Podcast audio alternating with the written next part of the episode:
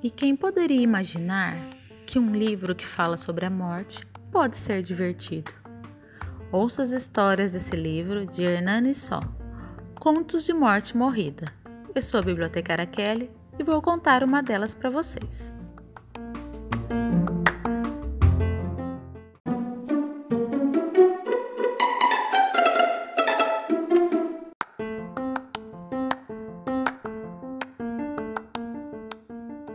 A morte e o pescador. Há muito tempo, quando os bichos falavam e a lua não vinha da Ásia, um pescador viveu uma tremenda fase de azar. Por meses não conseguiu pegar nem mesmo uma sardinha. A mulher dele alimentava os onze filhos com sopa de raízes e capim. Mas até as raízes e o capim estavam acabando. Então, para completar, nasceu o filho número 12.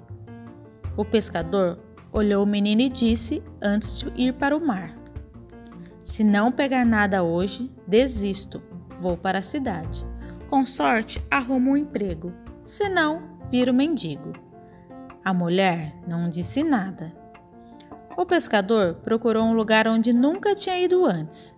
Era perigoso, com rochas a pique, as ondas batendo com força. Ele preparou o anzol e o jogou o mais longe que pôde. Na mesma hora, sentiu o peso na linha, o caniço vergando.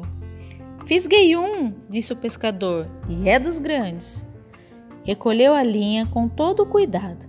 Não era peixe, não, mas uma velha gadanha. O pescador atirou a gadanha numa das moitas e resolveu continuar pescando. Mal o anzol foi ao fundo, o pescador sentiu peso na linha e o caniço se vergando. Dessa vez não ficou alegre, simplesmente recolheu a linha.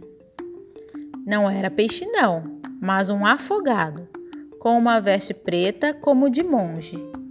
O pescador desenganchou o anzol. Coitado, sobrou apenas o esqueleto. O afogado respondeu: Bom dia, eu sou a morte. O pescador deu dois passos para trás. A morte se levantou, as vestes encharcadas grudadas nos ossos. Calma, pescador, ainda não é a sua hora. Encorajado, o pescador perguntou: O que você fazia no fundo do mar? Tive muito trabalho para esta noite, num navio pirata. Ele naufragou bem ali, no meio da tormenta. Perdi a gadanha. Procurava por ela quando você me fisgou. Está ali, o pescador disse, mostrando a moita.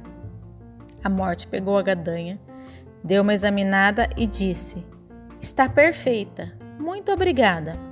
Quero recompensar você. Precisa de alguma coisa? Olhe, preciso de tanta coisa que nem sei o que dizer. Peça a mais importante. Preciso de uma madrinha para meu filho que nasceu hoje. A morte ficou pensativa um momento. Aceito. Como presente para meu afilhado, dou um conselho a você.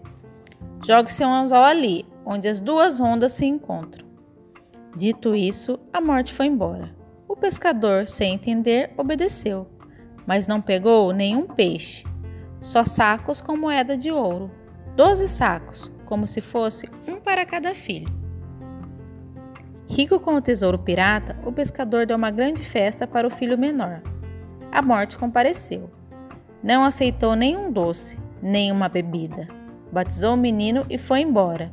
Na saída, disse ao pai: Se ele precisar de alguma coisa, me chame.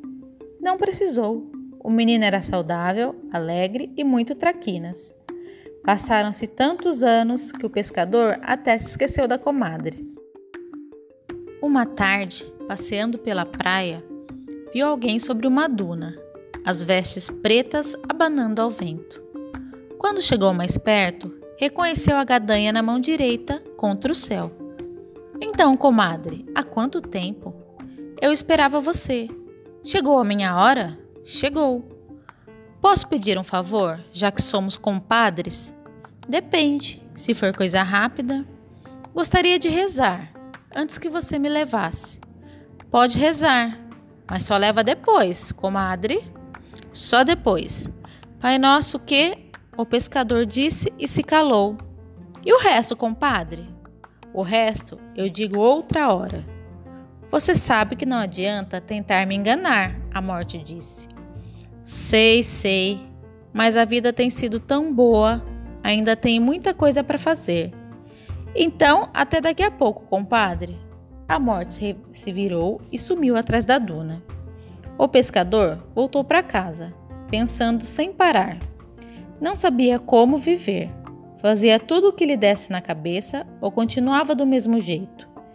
Devia retardar sua morte por um ano ou dez, por dez ou cem. Estava tão distraído que tropeçou no morto na praia. Pobre homem, o pescador disse, morreu afogado e, sem se dar conta, rezou por ele. Quando disse a última palavra, o morto se levantou. Era a morte. Vamos, compadre,